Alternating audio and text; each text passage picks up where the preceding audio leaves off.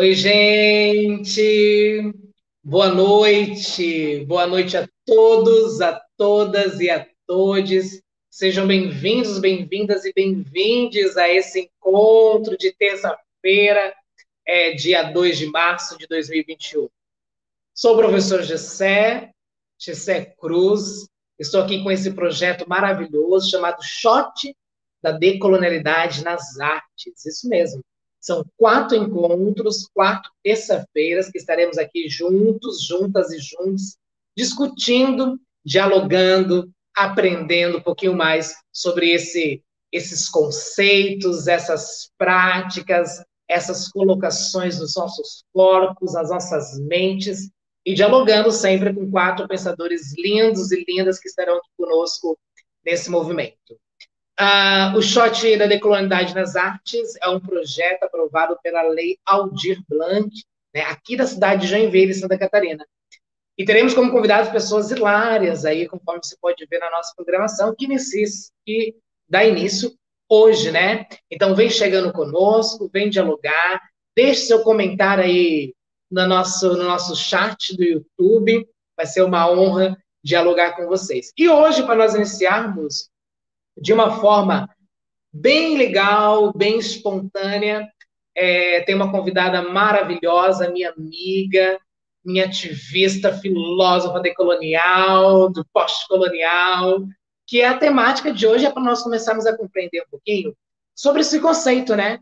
Então, o título do nosso tema de hoje é Conhecendo o, con o conceito da decolonialidade e sua aplicabilidade.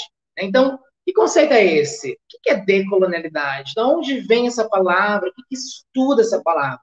E a nossa discussão vai entrar o que, que isso afere, o que isso se conecta em nossas artes, né? Então, as artes do corpo, então as artes da dança, do teatro, as artes visuais, do cinema. Então, toda essa é, grande manifestação que é esses movimentos artísticos, ok? Então, eu quero agradecer é, a presença de todos, todas e todos, e que tenhamos aí um diálogo bem bacana com essa minha amiga Aline Giuseppe, que eu vou chamar para entrar na tela agora.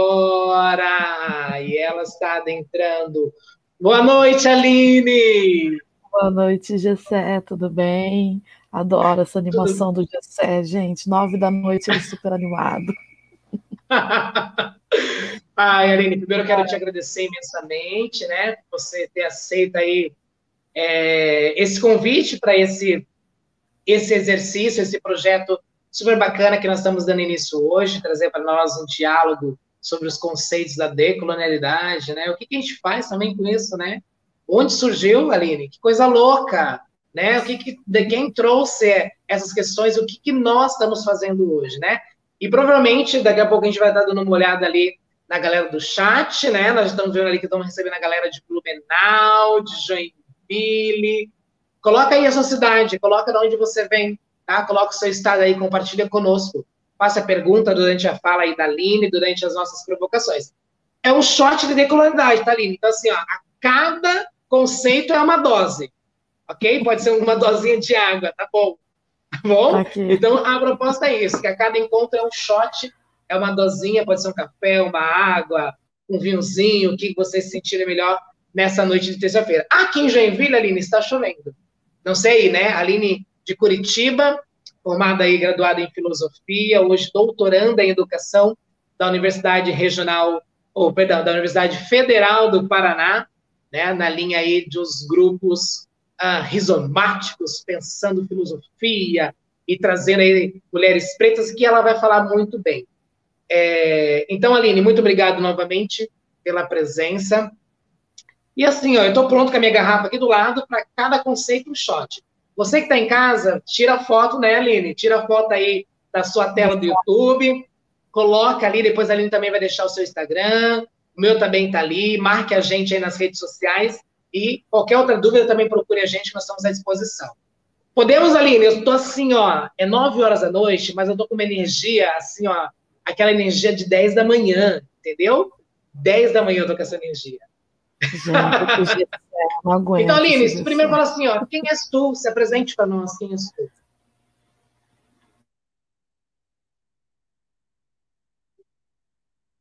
Vem chegando. Olha, Aline, é uma pausa. Tem gente, ó, do Macapá, tem gente de Palmas, Tocantins, tem gente de Curitiba.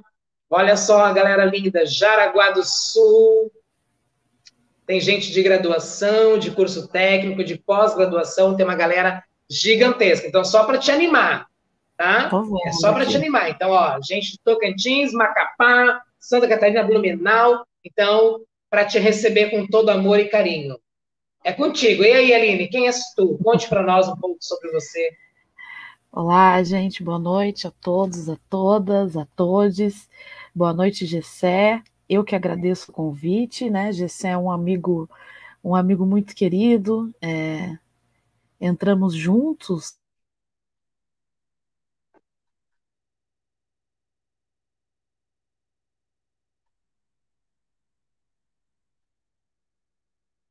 Calma que é, é, é energia essa é? decolonialidade. Calma Isso. que estamos adentrando. Opa, voltou, tá tudo certo. É essas doses decoloniais que nos fazem conectar, nos desconectar desse movimento tão colonizante, né? Que é esse universo, né? Eu acho que eu vou ter que trocar aqui de internet, porque não sei o que está acontecendo. Só um minutinho, Jesse, vai aí animando, me dá um Não? minuto. Isso, ok, vai lá, vai lá. Gente, olha só, então eu quero reforçar para todos, todas e todos que esse é um projeto aprovado pela Lei Aldir Blanc, né? Vamos lembrar que são duas deputadas de um movimento populista aí que desenvolveu, que lutou junto para termos esse projeto é, para nós artistas, né? Então, para quem não me conhece, enquanto a Aline está se reorganizando na sua internet, sou o professor Gessé Cruz, sou doutorando também da Universidade Federal do Paraná, na linha é, de licores, né, que é, são linguagens, corpo e educação. Sou professor também na Universidade Federal do Paraná e na Universidade Regional de Blumenau, assim como estou coordenando o curso técnico em dança do governo do estado de Santa Catarina, aqui na cidade de Joinville. E esse projeto surgiu de uma conversa com um acadêmico em dança da FURB.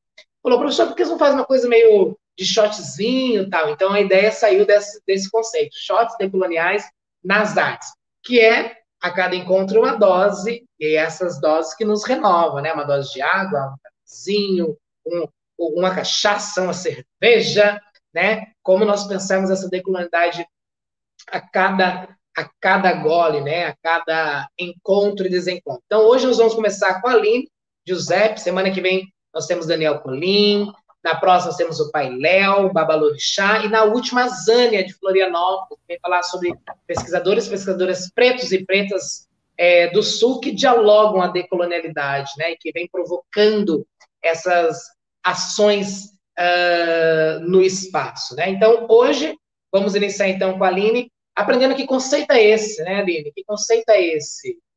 Ó, a decolonialidade até mexeu, é muita energia decolonial nesse movimento. Acho que agora vai, Gissé. Vai lá.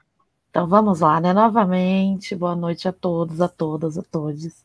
É, agradeço o Gessé pelo convite, né? Gessé é um, é um grande amigo, um grande colega que entrou junto, né, no doutorado. A gente já chegou nesse doutorado para nesse PPGE para arrasar, para decolonizar tudo que tinha para decolonizar e temos ainda muito ainda, né, para decolonizar, Gessé.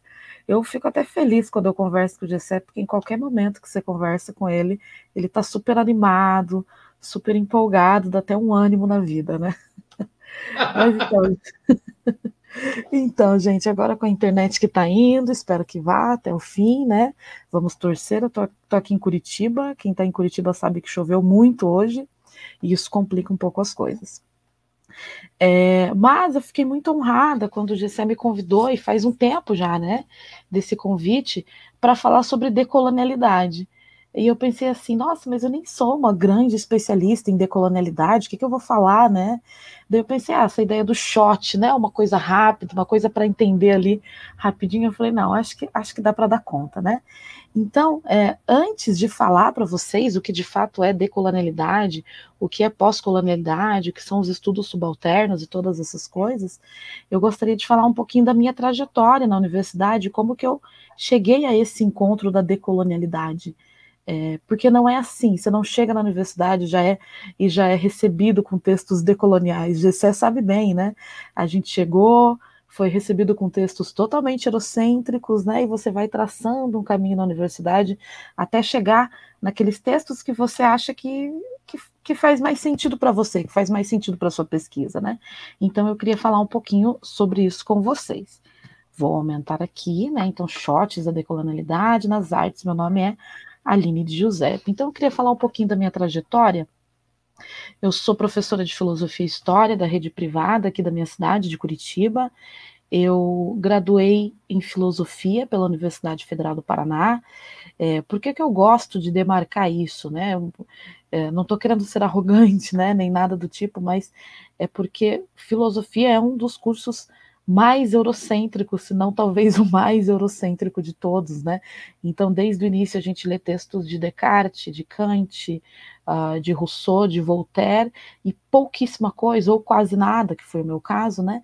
É, de textos que realmente façam uma crítica com algo que faça mais sentido para nossa para nossa realidade. Não estou dizendo que textos como eh, filósofos como, como Descartes, como Kant, como Karl Marx não façam sentido, não. Longe de mim falar algo desse tipo, né?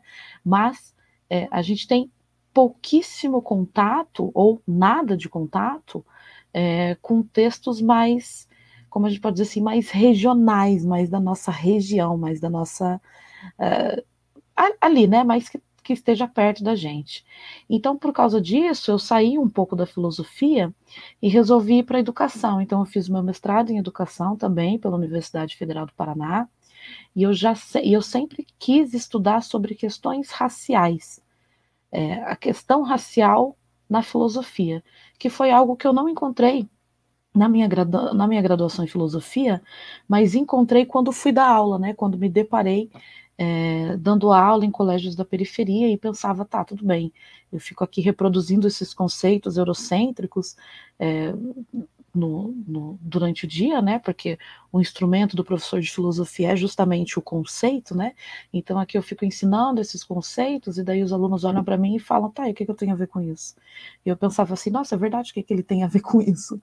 E daí eu comecei a ter uma, um auto questionamento da minha é, da minha trajetória como professora, né, da minha formação, o que, que eu estava ensinando, se fazia sentido, né, eu ficar só reproduzindo aqueles conceitos. Então eu fui atrás de alguns textos que falavam de questões raciais e filosofia, fiz um projeto, entrei no mestrado em educação, né, fui abraçada pela minha orientadora, que é a mesma orientadora de GCE, a professora doutora Cláudia Madruga Cunha, e defendi minha dissertação em, no final de 2000 e 19, e o tema de, dessa minha dissertação foi intelectuais negras e os seus conceitos, né? Então eu estudei duas intelectuais negras, é, filósofas negras, filósofas de formação, é, que é a Lélia Gonzalez e a Sueli Carneiro, e eu trabalhei os conceitos dessas mulheres, e daí os conceitos dessas mulheres, quando eu fui ensinar para os meus alunos e alunas, eles conseguiam, era, era, mais, era mais palpável para eles.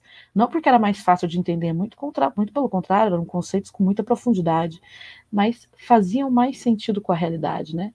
Porque pegava a questão da raça, pegava a questão do gênero, pegava a questão da pobreza, e eu pensei, poxa, acho que esse é um caminho que eu sinto que eu tenho que seguir.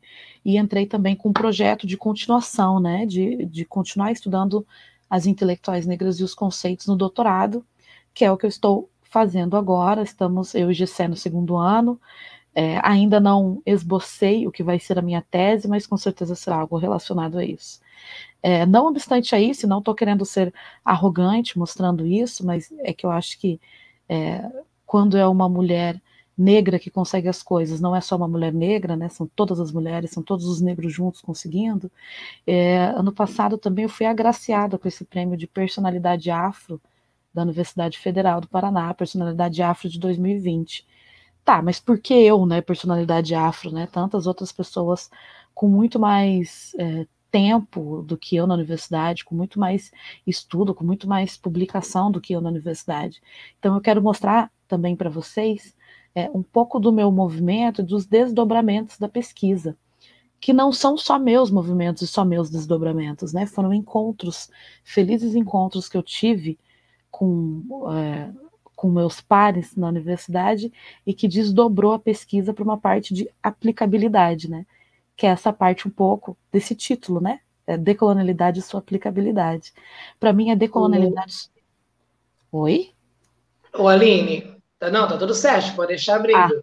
Na verdade, assim, né? Eu acho que é interessante quando você já, já inicia tentando trazer esse teu olhar como professora de escola, né? Então, professora de ensino regular, que às vezes ainda é, é tão é tão criminalizada, né, no sistema que a gente vive, né, tão abandonado, tão abandonada às vezes em uma grande parte, não não generalizando, mas que é interessante quando a gente traz esse recorte que dialoga também conosco, né, quando tu coloca, né, que você trouxe outras duas pensadoras mulheres pretas, brasileiras, e que dialogam sobre elas e sobre o povo dela. Eu acho que essa já é a primeira dica aí do que a galera vai vir a, a, tramar, né? E eu acho que esse segundo momento, né, Aline, você, é, primeiro, parabéns, merecidíssimo essa conquista numa universidade federal, ter, ter um, uma homenagem como essa, é, que perpassa, né? Quando homenageei uma mulher preta, sentimos todos e todas, é um grande aquilombamento de uma, essa homenagem, né? É, então, só queria reforçar isso, né, a galera que está escutando a gente, de entender que esse início é muito importante. É mais ou menos como a galera, Aline, da dança. Ah, eu sou do hip hop, então sente mais confortável quando dialoga na linguagem do hip hop da periferia. Ah, eu sou das danças brasileiras. Ah, eu sou das artes visuais, eu trabalho com tal, sou da música. Então, eu acho que isso é muito interessante já para as pessoas irem conectando nessas né, aplicabilidades, né? Que é reconhecer os nossos pares, né? Sim, sim. É, eu acho, assim, sabe, Gessé, eu fiquei pensando bastante sobre esse título desse shot decolonial, né? Que é decolonialidade e sua aplicabilidade. É, Para mim, mas isso é muito uma opinião minha de não especialista, né? É, mas para mim, um trabalho que é pós-colonial, um trabalho que é decolonial, um trabalho dos estudos subalternos, que é o que eu vou explicar para vocês, a diferença entre um e outro, é, são trabalhos que eles, eles não se limitam a uma dissertação, a uma tese, a uma monografia, a uma publicação. Eles têm que se desdobrar para além disso, né? E para além da universidade, porque senão a gente está decolonizando errado, né? É, se não se só tá para o pessoal da universidade, então não, não é não é não é de fato descolonizar algum tipo de conhecimento, né? É, mas bom, vou continuar aqui qualquer coisa me chama. Então, desses desdobramentos, desses movimentos da pesquisa, saíram três movimentos muito importantes. É, o primeiro é um movimento chamado Quinta Preta, que é um evento que acontece uma vez por mês. Foi um evento idealizado pela professora é, doutora Lucimar Rosa Dias. Esse evento é coordenado por mim e por um grande amigo meu, Pedro, Pedro Gonçalves, que também estuda os pós-coloniais. É, então, qual é a ideia da Quinta Preta, né? Sempre na última quinta-feira do mês, a gente recebe um convidado preto ou preta para falar das suas pesquisas ou das suas trajetórias.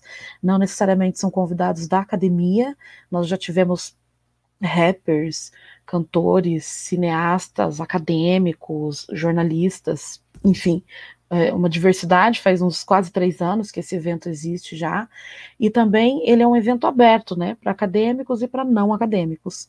Né? Nesse momento ele está acontecendo de maneira remota, como tudo na universidade. É, depois vocês podem pesquisar por aí nas redes sociais. A gente tem é, o perfil né, da Quinta Preta, que todo mês a gente traz então um convidado. Esse é um dos desdobramentos, né? Um outro desdobramento que aconteceu e que foi extremamente interessante é, foi um projeto escrito por mim, pela professora Lucimar Rosa Dias, e pela nossa orientadora, Gessé Cláudia Madruga Cunha, e financiado pela Fundação Cultural de Curitiba, né? Então foi é, aprovado em edital, e nós tivemos é, esse prazer, na verdade, foi meu primeiro projeto cultural, inclusive, é, de muitos que eu quero fazer, de acompanhar duas portas-bandeiras negras da nossa cidade, lembrando que a nossa cidade que eu estou falando, que é a minha cidade, é Curitiba, né? Que é uma cidade que é tida como uma, uma cidade é, que quase não se tem negros, né? Então nós fomos acompanhar duas portas-bandeiras negras da cidade de Curitiba, acompanhamos elas nos seus ensaios nas escolas de samba, acompanhamos elas em vários momentos, fizemos um ensaio fotográfico muito bonito, é, justamente nesses pontos turísticos da cidade que lembram é, pontos turísticos europeus. A gente foi lá na frente de um ponto turístico europeu e colocou uma mulher negra maravilhosa sambando, é, girando, né? Por isso que, que é o nome, as saias que giram, né? Essa ideia da saia da porta-bandeira que vai girando por aí, encantando todo mundo. Então, isso foi um projeto bacana. E um terceiro desdobramento, que eu, eu acho que é esse que talvez mais nos interesse aqui, é, foi um grupo de estudos. Sim, gente, alunos e alunas podem criar grupos de estudos, isso não é exclusividade de professor, tá? É só você achar um grupo de pessoas ou só mais uma pessoa que queira ler alguma coisa com você e você pode criar um grupo de estudos. Então, em 2018, quando eu estava no mestrado, eu comecei a ler muitos textos decoloniais, mas eu não estava entendendo nada do que eu estava lendo, né? E eu achava muito legal, mas eu tinha pouco entendimento daquilo de fato. E eu pensei assim, poxa, será que se eu juntar mais gente para ler comigo, será que a gente consegue se ajudar a entender? E daí coloquei lá eu e esse meu amigo, né? Vocês veem que esse meu amigo Pedro é o meu parceiro de crime, né? Então, em 2018, a gente colocou lá no Facebook quem tinha vontade de ler textos pós-coloniais e decoloniais. A gente pouco sabia o que significava pós-coloniais e decoloniais. E várias pessoas é, falaram que tinham vontade, a gente foi, é, enfim, fazendo um grupo de WhatsApp, um grupo de Facebook, para ver qual seria o melhor dia, qual seria o primeiro texto, o que, que a gente ia ler, qual era o nosso planejamento. E é um grupo que acontece, então, desde 2018 até hoje, ele acontece, ele é um grupo ativo, frequentado por, por alunos, né, idealizado por alunos e frequentado por alunos. Já tivemos professores que entraram, já tivemos também pessoas que não têm nenhuma conexão com a academia e que entraram e que gostaram. As nossas reuniões acontecem quinzenalmente. É, temos pessoas de áreas muito distintas. Temos matemáticos, temos jornalistas, temos é, professores da, da rede municipal, né, professores da educação infantil, professores é, do Fundamental 1, da educação básica, temos é, filósofos, psicólogos, sociólogos, advogados, gente de tudo quanto é área, tem muita gente de arte no grupo, então é, esse é o mais legal do grupo, cada um vai tentando trazer um texto da sua própria área. Então fica um, um coletivo de textos muito interessantes. Aqui eu coloquei um pouco dos que a gente já leu, tá? São nomes interessantes para quem. Depois eu vou mostrar melhor quais são os principais nomes dos estudos pós-coloniais e decoloniais para quem tiver interesse de ler.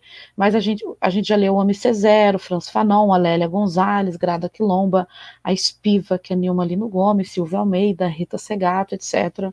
Vários outros, né? São três anos de grupo. Agora eu entro de fato para o negócio que o, que o Gessé me chamou para falar. Eita, agora o negócio vai pegar fogo, Aline. Olha só, agora, agora vai pegar fogo. Calma, respirem. Você viu que essa mulher já chegou ao shot. Você viu que essa mulher já chegou arrebentando. É, a, gente sim, a, gente, a gente é dessas, né, Aline? A gente já é chega assim. já dançando, é, é, é esse muito colorido e tudo mais. É, olha, é muito importante, né, Aline? Nós percebemos a trajetória também quando a gente vai falar de colonialidade, né?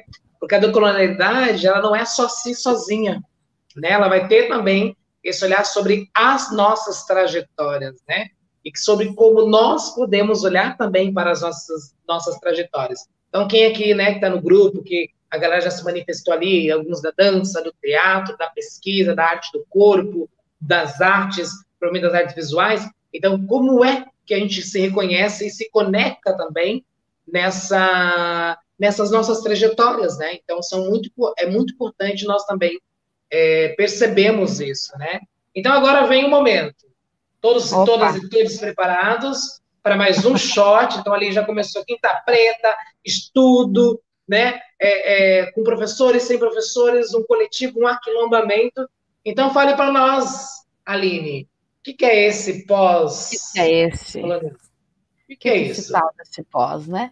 Então, quando o Gessebe falou assim, ah, vem falar dos decoloniais, eu falei, tá bom, mas não existe falar os decoloniais sem falar os pós-coloniais.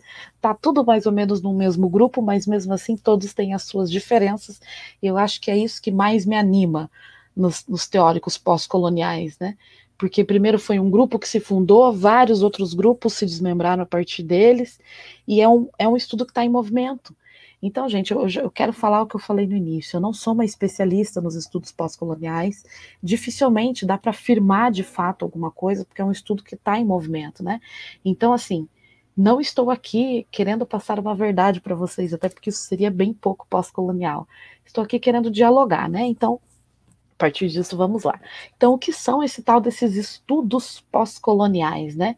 Então, é, o pós-colonialismo, ele surgiu mais ou menos ali na década de 50, na década de 60, né? Metade de 50 para frente, e com essa ideia de realizar uma releitura da colonização como parte de um processo global. Então vamos lembrar, na, na história, né, o que estava acontecendo nas décadas de 50 e 60, estavam acontecendo os processos de independência de alguns países africanos, de alguns países asiáticos, é, alguns processos interessantes aqui na América Latina também, mas isso vai reverberar mais para frente. Então o pós-colonialismo ele, ele inicia ali, na verdade, no continente africano, a partir desses processos de independência, né? Então são é, é, alguns países da, quase todos os países da África que foram neocolonizados, né? Não bastou uma colonização, foram duas colonizações, né? Uma primeira muitos anos atrás, uma neocolonização depois, e que de repente estavam se tornando independentes, né? E que estavam questionando algumas coisas que tipo de coisa que essas pessoas, né, que essa galera questionava? Questionava a ideia de uma história única, de uma teoria única, de que é, o, o mundo era visto a partir de uma ideia eurocêntrica, né? Então as pessoas começaram a se perguntar, poxa, mas por que, que o mundo é visto a partir de uma ideia eurocêntrica se não existe só a Europa no mundo, né? Se existem vários outros lugares. Por que, que a gente não entende então, que essa colonização, e por isso uma pós-colonização, né, uma superação da colonização, não digo assim uma superação, vamos superar totalmente e a vida vai ser linda, mas de pensar o que, que essa colonização causou na gente, não só na questão é, de linguagem, de cultura, mas até dentro da gente. A gente vai entender que, que tem um, um grande teórico muito importante para os pós-coloniais, que é o Fanon, Franz Fanon, é psiquiatra, que ele vai tentar entender um pouco do que a colonização causou na nossa cabeça, do que a colonização, do que a colonização causou, segundo ele, na nossa alma, que não é mais só um problema cultural, mas é um problema que atingiu totalmente o colonizado. Então, é... oi. Só, só vou é, puxar aqui, porque eu quero provocar quem está nos assistindo também para para ir comentando com a gente, né? Então, eu acho que esse princípio que tu traz dos pós-coloniais é muito interessante, né? Então, a galera da arte, né? A galera da arte é pensar se há uma arte superior, né? Aí já vem discussão do belo e do feio, né? Que dentro da colônia a gente definiu o que era belo, o que era feio, né? O que, podia ser feito como arte, o que, não era arte, né? E hoje, nos dias de hoje, a gente vai começando também, a partir desses pós-coloniais, perceber, né? É, percebermos essa, essa, essa, essas relações das artes. Então, eu quero convidar quem está aí nos assistindo ao vivo e quem depois também pode mandar para nós, qual é a sua visão sobre isso? Vocês acham que há uma arte superior à outra? É, como que é isso, né, para vocês? Então, vai deixando os comentários aí, após aí essa primeira narrativa, a primeira fala da Aline, trazendo, né, os pensamentos dos pós-coloniais, né? E Franz Fanon, nossa, eu também, Aline, utilizei ele na minha dissertação, né? Tanto é que a minha dissertação, todo o papel é preto, a escrita é branca, porque eu fui baseado uhum. no pensamento dele, né? Onde nós somos a maior população, não branca do mundo, é a maior população, mas a, a, a ciência ainda é europeizada no nosso país, né? Porque vim também bebendo nessa ideia dos pós-coloniais. Então, quero convidar a galera que está aí curtindo com a gente, escreva aí qual é a sua, a sua visão sobre a arte, né? Há uma arte melhor, há uma arte que é a base. Como que é para vocês? Só queria complementar. Sim. Não, é muito legal isso que você falou, Gessé, é, nessa parte da arte, porque eu sou meio leiga, assim, na parte da arte, por isso que Gessé está aqui para provocar, né, como provocador da noite. Mas não só na arte, né, na questão de literatura, na política, na filosofia, é, na cultura, né, parece que a gente sempre coloca uma cultura maior e uma cultura menor. É, na filosofia, que eu vim da filosofia, posso, né, enfim, tenho propriedade para dizer isso de uma filosofia profunda e europeia, de pequenas outras teorias que a gente não considera filosofia né? Que daí a gente pensa, tá, mas por que não considera filosofia? É, quem disse que isso não é filosofia? Quem disse que existe uma arte maior, uma arte menor? Quem disse que uma orquestra com mil instrumentos é muito mais interessante que uma gira é, de, da, no terreiro, né?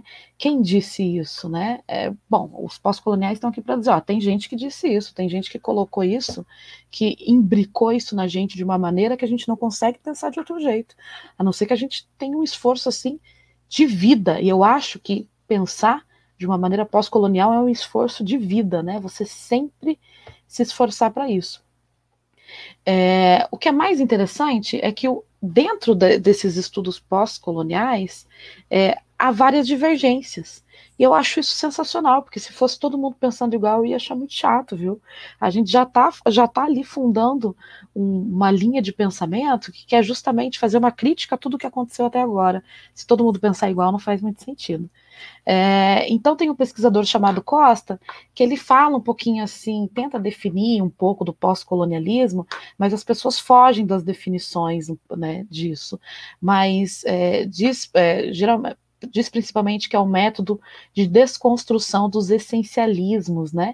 Então a filosofia europeia, as teorias europeias têm muito isso de colocar o essencial, é, de definir as coisas, de definir e é só daquele jeito e pronto, né? Então o pós-colonialismo vem aí para questionar, para falar por que é só desse jeito? Por que só essa definição é possível? Há outras definições possíveis também. É, então, é uma proposta de uma epistemologia, ou seja, de uma teoria do conhecimento, de uma teoria da verdade, que seja, que critica essas concepções dominantes da modernidade. Pensando na modernidade é, a partir é, das grandes navegações, se a gente for pensar em, no percurso histórico, né, a partir da colonização é, dos outros países. Dentro desse grupo dos. Então, quem deu esse pontapé aí para pensar essas coisas foram foi lá na década de 50 e 60, que são os grupos pós-coloniais, que principalmente existe uma tríade ali que a gente chama, né? Que é os, o MCZER, daqui a pouco eu passo os nomes para vocês. O C0, o Fanon e o MEME, essas três caras aí que deram esse pontapé, só que eles tinham ainda uma pegada muito pan-africanista, né? Porque eles eram, apesar de que uns tinham nascido em outros lugares, mas todos, a maioria deles foram criados em países africanos. Então, é, eles tinham essa realidade, né? A África, o continente africano, tem uma especificidade. Opa, tem, uma, tem questões específicas que é diferente da gente, que é diferente de outros lugares. E daí, com tudo isso, é, na década de 60, algumas pessoas ali do sul asiático, alguns teóricos do sul asiático, principalmente da Índia, começaram a pensar nisso também.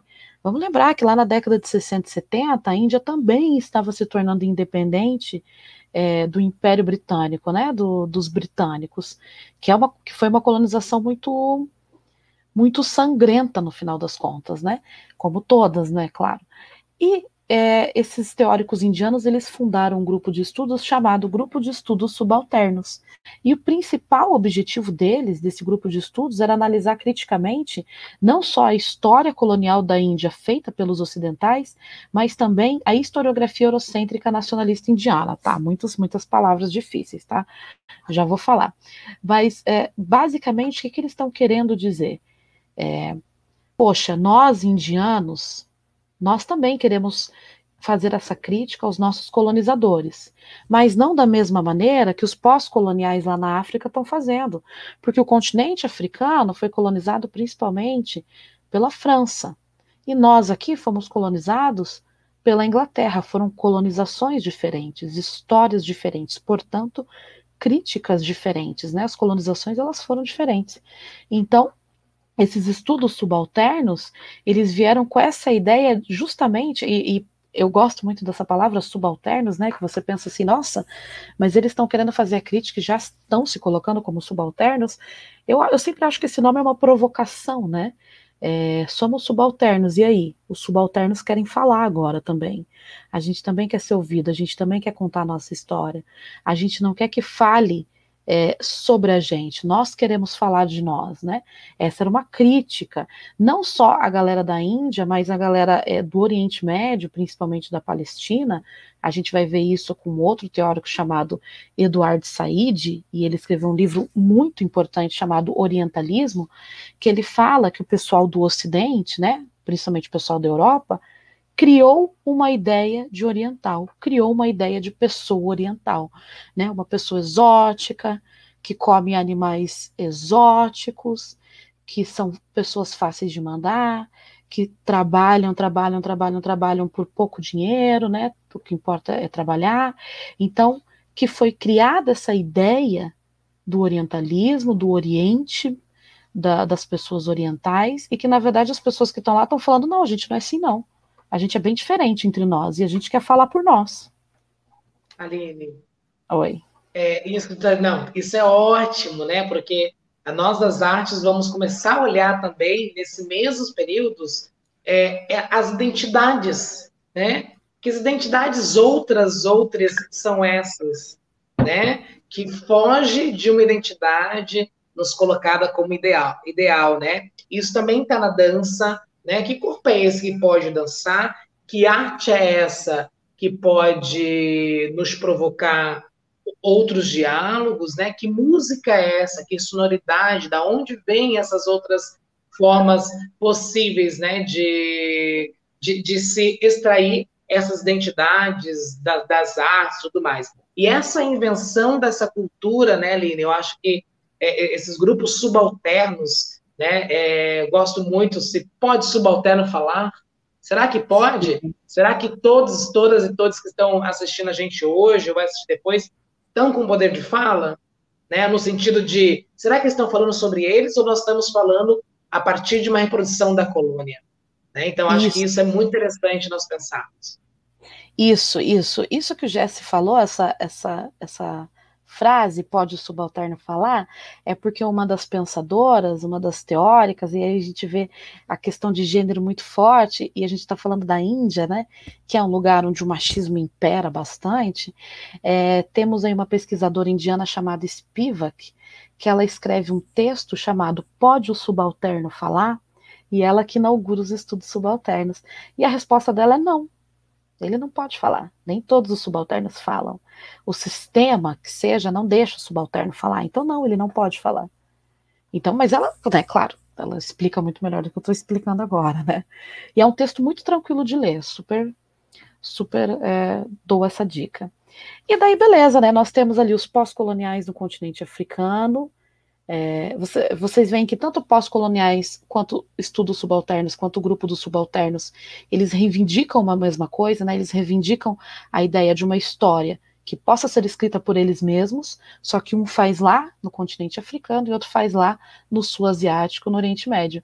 Nós aqui da América Latina não ficamos de fora, e daí que a gente entra nos decoloniais. Então, na década de 90, nós tivemos alguns teóricos latino-americanos que não estavam morando aqui, estavam morando principalmente nos Estados Unidos, e eles fundaram um grupo de estudos pós-coloniais, eh, desculpa, eles fundaram um grupo de estudos chamado Grupo Latino-Americano dos Estudos Subalternos. Eles se inspiraram muito no grupo da galera indiana, né? É, só que daí eles foram pensando, teorizando, eles pensaram assim, poxa, mas a nossa colonização de América Latina também não foi uma colonização igual à colonização indiana ou o que acontece no Oriente Médio. A nossa colonização foi colonização portuguesa, foi colonização espanhola, é outra colonização. Então a gente tem que ter outro nome, outras questões, outras reivindicações. Aí que formou um grupo ali no final dos anos 90 chamado Grupo Modernidade e Colonialidade. E esse grupo depois se autodenominou como grupo decolonial. E aí que a gente entra, de fato, o que, que é esse decolonial, né? Então não tinha como eu falar de decolonial sem passar por essa perspectiva histórica. Então a ideia do decolonial é pensar uma América Latina a partir dela mesma. Né, a partir da nossa cultura, da nossa herança, da nossa ancestralidade, e não o que Europa fala de nós, e não o que Estados Unidos, né? Porque não, eu, porque assim, estudar a América Latina hoje não é só estudar a partir da colonização espanhola ou portuguesa, mas também a partir do que os Estados Unidos faz no imperialismo com a gente, né? Então pensar uma América Latina que seja de fato livre dessa colonização e livre desse imperialismo estadunidense também, né? E assim propor uma descolonização, uma decolonialidade do saber e do ser. Parece tudo muito bonito no papel, mas é muito difícil de fazer isso. É um trabalho de vida, é um trabalho para a vida toda, né? Então, algumas pessoas na academia, e eu acho que o GCE deve é, vai entender muito do que eu digo, que olham para os pós-coloniais, por ser uma teoria um tanto quanto nova, e tem um preconceito com os pós-coloniais, né? Pensam assim, ah, é só uma galera revoltada que está criticando tudo o que aconteceu. E tudo bem, não tem problema ser uma galera revoltada criticando tudo o que aconteceu. Mas a gente, antes da gente ter esse preconceito, a gente tem que de fato ler e ver que, na verdade, essa crítica é muito profunda ela não é uma crítica rasa, né? Não é um, modismo, né? É uma crítica muito profunda. É claro que assim, a galera pós-colonial lá da África, né, que começou bem antes, na década de 50 e 60, tem críticas mais profundas do que a gente aqui dos decoloniais. Isso também é uma coisa que eu acho, né? É, mas porque a gente ainda está tá desenvolvendo, é, um, é uma teoria que está em processo ainda.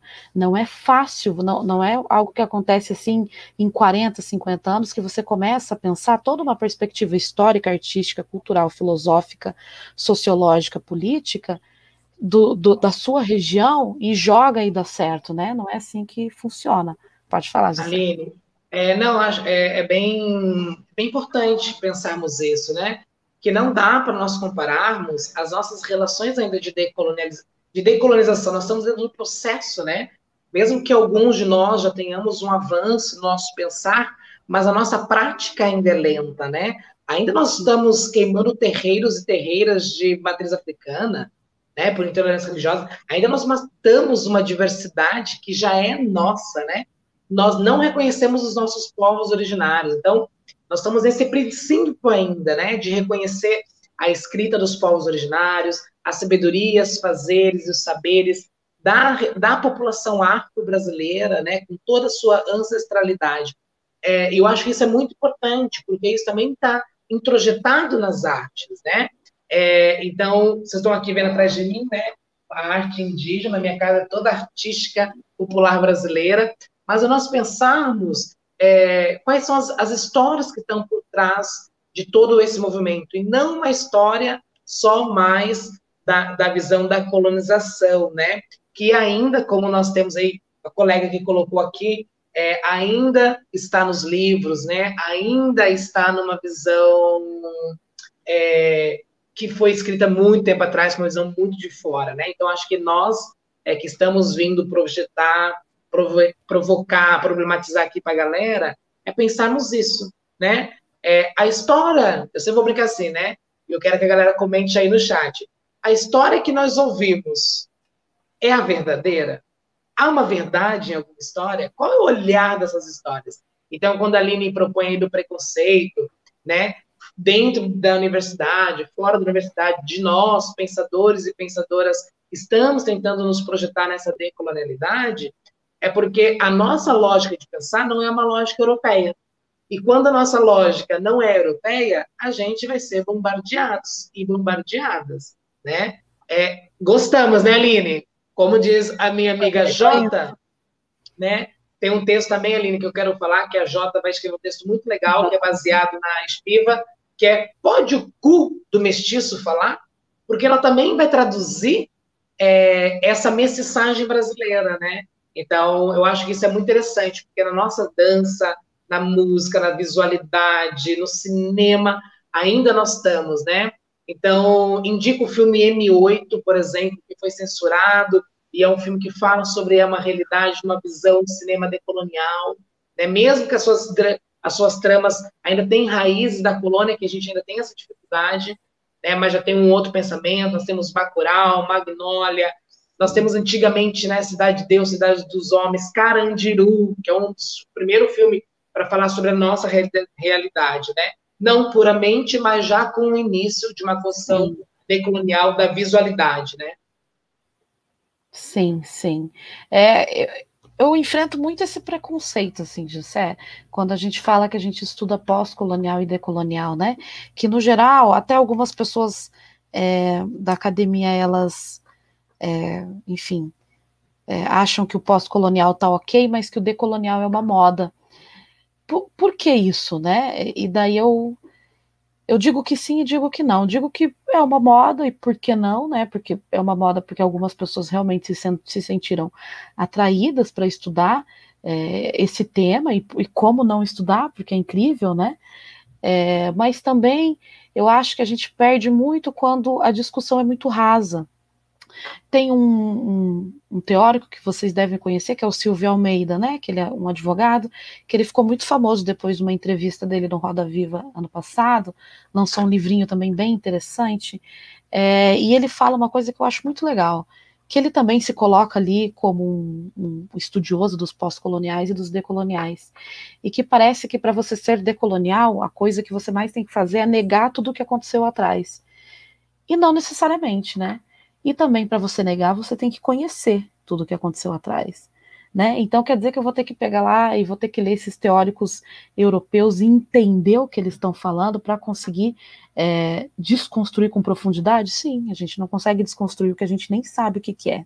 Né? Então é muito difícil você fazer parte da linha pós-colonial e decolonial, porque você tem que entender tudo que veio antes, você tem que entender tudo que foi criticado, né? tudo que aconteceu para fazer essa crítica, para não ser uma crítica rasa, né? para não ter essa ideia de ah, é uma moda, ah, eu sou decolonial, porque eu penso a partir da América Latina. Não, não é assim.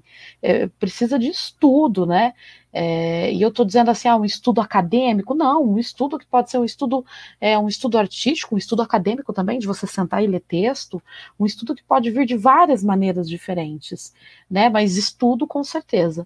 Então, é, daí tem uma socióloga muito legal, que é a Luciana Balestrin, e ela é muito importante porque ela é uma das primeiras que vem escrever aqui no Brasil textos falando um pouco sobre o pós-colonialismo, que ela coloca uh, ela coloca o pós-colonialismo como três etapas, tá? Isso é ela que está falando. Se vocês não concordarem, vão lá falar com ela. A primeira etapa, que é o que eu disse do pan-africanismo, né? Que é aquela tríade que eu falei para vocês, daqueles homens africanos que vão começar a escrever alguma coisa, a esboçar escritas muito interessantes, é, sobre como é, as pessoas do continente africano foram afetadas a partir da colonização, de não gostar da sua pele, de não gostar da sua cultura, de não gostar da sua língua, de ser proibido falar a sua própria língua, esse tipo de coisa. Então, é a primeira etapa é essa etapa aí que lembra mais o pan-africanismo. A segunda etapa do pós-colonialismo é aquela etapa dos subalternos, né? Do Oriente Médio, da luta palestina, dos indianos, esqueci de colocar ali, dos indianos que vem com uma força muito interessante, né? Muito, muito grande, né? Se colocar como subalterno, se entender como subalterno, mas ao mesmo tempo fazer, fazer dessa palavra uma palavra até de força depois de um tempo. E essa terceira etapa, que é a terceira etapa decolonial, que é pensar a partir da América Latina, que é a etapa mais jovem, né? É uma etapa muito recente, que tem muito o que ser escrito ainda, que tem muito o que ser pensado ainda, né? Por isso que sofre um certo preconceito essa etapa, porque é muito jovem mesmo. Então, quando a gente fala de decolonial, a gente não consegue falar decolonial sem antes falar do pós-colonialismo, porque o decolonial faz parte do pós-colonialismo, né? Mas a gente só entende isso direito depois que a gente senta e lê algumas coisas e ouve algumas coisas. Eu trouxe para vocês aqui também, mas ficou muito pequenininho, gente. Não sei arrumar, desculpa. uns, uns autores e autoras muito interessantes é, de todas essas linhas, dos subalternos, dos pós e dos decoloniais, né? O Fanon, o Cesare e o Meme, que é aquela tríade que eu falei para vocês, o Paul Giroy, que é muito interessante, que vem com um livro chamado Atlântico Negro, que é muito legal, o Homi Baba, que é indiano, o Stuart Hall, que é um jamaicano, é muito importante ali na parte do multiculturalismo, mas também é, ali para os pós-coloniais. Temos ali, entrando na, na, na ideia dos decoloniais, o Quijano, que talvez seja o nome mais forte dos decoloniais, que ele vem com um conceito muito poderoso de colonialidade do poder. Temos também o Walter Minolo, o Grossfogel, não sei falar em espanhol, desculpa, gente. O Henrique Dussel, que vem com a ideia de uma filosofia da libertação, que é muito interessante. Temos mulheres, temos a Maria Lugones, que faleceu, inclusive, ano passado, uma importante pensadora argentina. Temos o Eduardo Said, que é aquele que eu falei do orientalismo, né? Eu acho dele mais um dos trabalhos mais interessantes pós-coloniais, que é justamente falar assim, pô, o que, que é esse oriental que vocês estão falando aí? Que, que é esse Oriente Médio? Porque o Oriente Médio é uma criação, né? Não existe o Oriente Médio. O Oriente Médio foi algo criado pelo Ocidente para mostrar que naquele lugar é cheio de guerra, que naquele lugar é cheio de gente que se taca bomba. E o Eduardo Said fala exatamente isso, tá? O que é esse Oriente que vocês criaram? Essa ideia de pessoas que vivem, é, vivem guerreando e que são exóticas, não é assim, não. A gente aqui é bem, é bem tranquilo. Tem a Espiva, que quer essa indiana, né, do pódio subalterno falar, e tem uma que eu amo de paixão, que é a Cusicanque, Silva Riviera Cusicanque, que é uma indígena boliviana, é, que vem para bater de frente com todos esses termos, e daí que eu acho a graça né, das teorias pós-coloniais, né, porque são teorias que estão em movimento, que ela fala que ela não é nem pós-colonial, nem decolonial, nem subalterna. Ela é anticolonial, e ela se afirma como anticolonial. E a gente ainda vai entender que muitas outras pessoas vão se afirmar com outros nomes e faz parte. As teorias que estão em movimento têm isso e essa é a graça delas. Era isso. Ótimo. E assim, então, é, eu acho que é interessante também, né, Aline? Porque daí, como nós estamos nos fortalecendo no, nesse pensamento, né? Eu acho que para a galera que vai estar nos ouvindo e vai nos ouvir depois, posteriormente, né? É, é pensarmos que essas novas propostas de pensar, é para nós pensarmos a partir daquilo que está aqui, né? Dessa nossa história, desse nosso processo, não a partir mais de uma de uma criação de um movimento cultural, de uma questão corporal, de uma questão de conhecimento, né? E a gente já vê esse, é, é, é, esse grande avanço nas universidades, que tem, já começa a adentrar uma, uma diversidade grande. Então, estar eu, né, filho de, de faxineira, de pedreiro, que veio nessa construção ah, de, dessa também, dessa mensagem do Brasil, está na, na, na, universidade, você, mulher, preta, está na universidade, então, a gente já vê, já começa a perceber esse movimento na universidade. E nas artes tal qual, né, hoje a gente se fala das espiritualidade matriz africana, hoje se toca outros instrumentos, a não ser esse, esse instrumento europeu, né? E, e essa questão também do anticolonial, contra-colonial, é interessante que novas pesquisas, novas terminologias, né, novas metodologias vão surgindo, né? E que rico é esse surgimento, né? É, significa que nós estamos nós estamos caminhando, nós estamos criando outros percursos de rio, né? É, eu acho que também que é muito interessante nessas teorias é que é muito natural as questões raciais, as questões de gênero, as questões de classe social e cada vez mais vai aumentando esse leque de questões, né? A questão de orientação sexual, a questão de, da diversidade no geral, porque é isso, é, a gente é composto disso e não tem como fugir, né? A Europa, né, esse pensamento europeizado e europeizante que faz que a gente não discuta esse tipo de coisa, de que não seja natural discutir essas questões na universidade. Mas os pós-coloniais vêm e falam, gente, não tem como a gente falar de colonização sem falar de raça, sem falar da mestiçagem que aconteceu lá na América Latina, sem falar do que os negros sofreram na África, sem falar dos indianos sendo colocados como subalternos sempre. Não tem como falar disso, não tem como falar é, de, de, de pós-colonialidade se a gente não fala do papel que as mulheres sempre é, viveram, de serem invisibilizadas a todo momento. Né, e, e, fazer essa desconstrução. Então é muito natural que se fale disso nessas teorias. E é o que você disse, é uma teoria que está viva, que está caminhando, e que assim, gente, quem se propõe a pensar isso tem que estar tá assim, ó, tem que estar tá ligado, tem que estar tá atualizado, porque às vezes é um Big Brother que faz mudar uma teoria, um que vem um texto diferente, que você começa a pensar diferente. E é isso. E eu, é, na verdade, eu acho que essa é a graça da coisa toda, né? O Aline, é, para encerrando, e aí a gente indo também deixando essas porque assim, ó, em todas essas desses encontros é provocar essa galera que vai escutar e também vão colocar em prática as suas ações. Então, tu acha que a pós-colonialidade ela vai nos apresentar as divisões de castas, pensando as castas não mais como um olhar de manter o poder para um grupo muito específico, né, e deixando os outros à mercê, e vai além de desmistificar e quebrando essas castas, com mulher da Índia, né, ainda que mantém às vezes essas castas, né, vai apresentando outras possibilidades de uma casta não mais no olhar da superioridade. Então, de LGBT, nós temos hoje LGBTQIA+, meu amor, né? Uhum. É, então, você acha que isso já é, é um resquício dos estudos é, da panafricanidade com François Fanon, dessa perspectiva da pós-colonialidade? É, ah, sim, né? Acredito que sim. E torço para que aumente mais essas siglas, para que a gente tenha sempre que se atualizar em todas essas questões, porque é isso, né? A gente está sempre se atualizando. Eu vi aqui uma pergunta, é que eu não, não, consigo ver todas as perguntas, né? Mas do Tadeu, explica melhor porque fomos colonizados pelos ingleses também. Não, não, não fomos. Eu estou falando que, na verdade, a galera dos subalternos foram colonizados pelos ingleses e daí a gente tem uma colonização diferente, né? Espanhola e portuguesa, por isso estudos diferentes. E eu acho que isso aí também é uma questão, sabe? É, não dá para botar todos os colonizados do mundo numa mesma sacola, porque as colonizações foram diferentes, né? A colonização francesa foi diferente da inglesa, que foi diferente da espanhola, que foi diferente da portuguesa. Então, não tem como colocar todo mundo no mesmo pacote. São pensamentos diferentes, né? E o que a Índia tem lá é diferente do que a gente tem aqui, que é diferente do que tem a África, que é diferente do que tem outros países que a gente possa pensar que foram colonizados.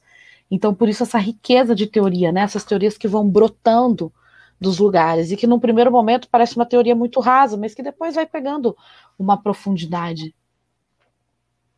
É, Aline, é, a todos e todas e todos que estão nos assistindo, assim, ó, eu vou, esse slide que a Aline fez, vou mandar por e-mail de todos que assinarem a lista de presença, tá bom?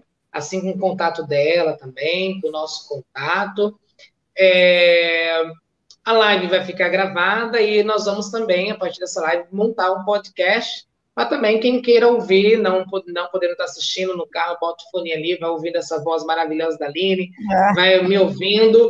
E vou deixar registrado que são 5 para as 10 da noite. Então, esse nosso podcast que vai rolar depois foi gravado à noite. E olha a animação desses dois aqui, pós-coloniais, decoloniais aqui no movimento. Aline, ó, a professora Lívia, lá de Macapá, logo ali, pertinho de Curitiba, só que não é, faz uma pergunta que eu acho que essa pergunta tu pode encerrar a tua deixa com ela.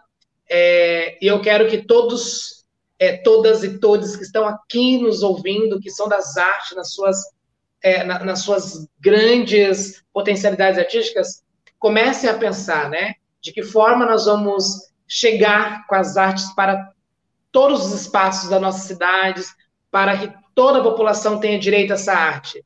Será que é a arte colonizada ou a arte decolonizada que chega, dá acesso, problematiza o eu, você, Aline, né? Aline, a pergunta da professora Aline é essa, essa teoria, teoria da decolonialidade, pós-colonialidade, ela, ela terá um aprofundamento se vivenciado? Se vivenciarmos? Difícil, né, essa? É, eu não sei se o aprofundamento depende da vivência, né? Mas é, pensando de uma maneira decolonial, mas isso sou eu falando, tá, gente? Pensando de uma maneira decolonial, eu acho que a decolonialidade, a pós-colonialidade, só se dá de fato se a gente consegue aplicar de alguma maneira. Né? Então, aplicar assim, fazendo uma live comentando para vocês o que, que, é isso, aplicar fazendo uma arte super legal aí para as pessoas, aplicar dando aula sobre isso, aplicar vivenciando isso, para mim faz sentido. Agora, não sei se o aprofundamento depende somente disso. Acho que é esse, essa condicionante, não sei se, se dá certo, assim, mas para mim faz sentido a decolonialidade ser aplicada. Ó, o Gustavo aqui que está com a gente também, já ir para alinhavando, porque acho que tem tudo a ver com o que você falou, ele pergunta, né, qual o impacto das redes sociais na colonização nos dias de hoje, né? E também quais as possibilidades que os, as redes sociais podem causar uma decolonização, né?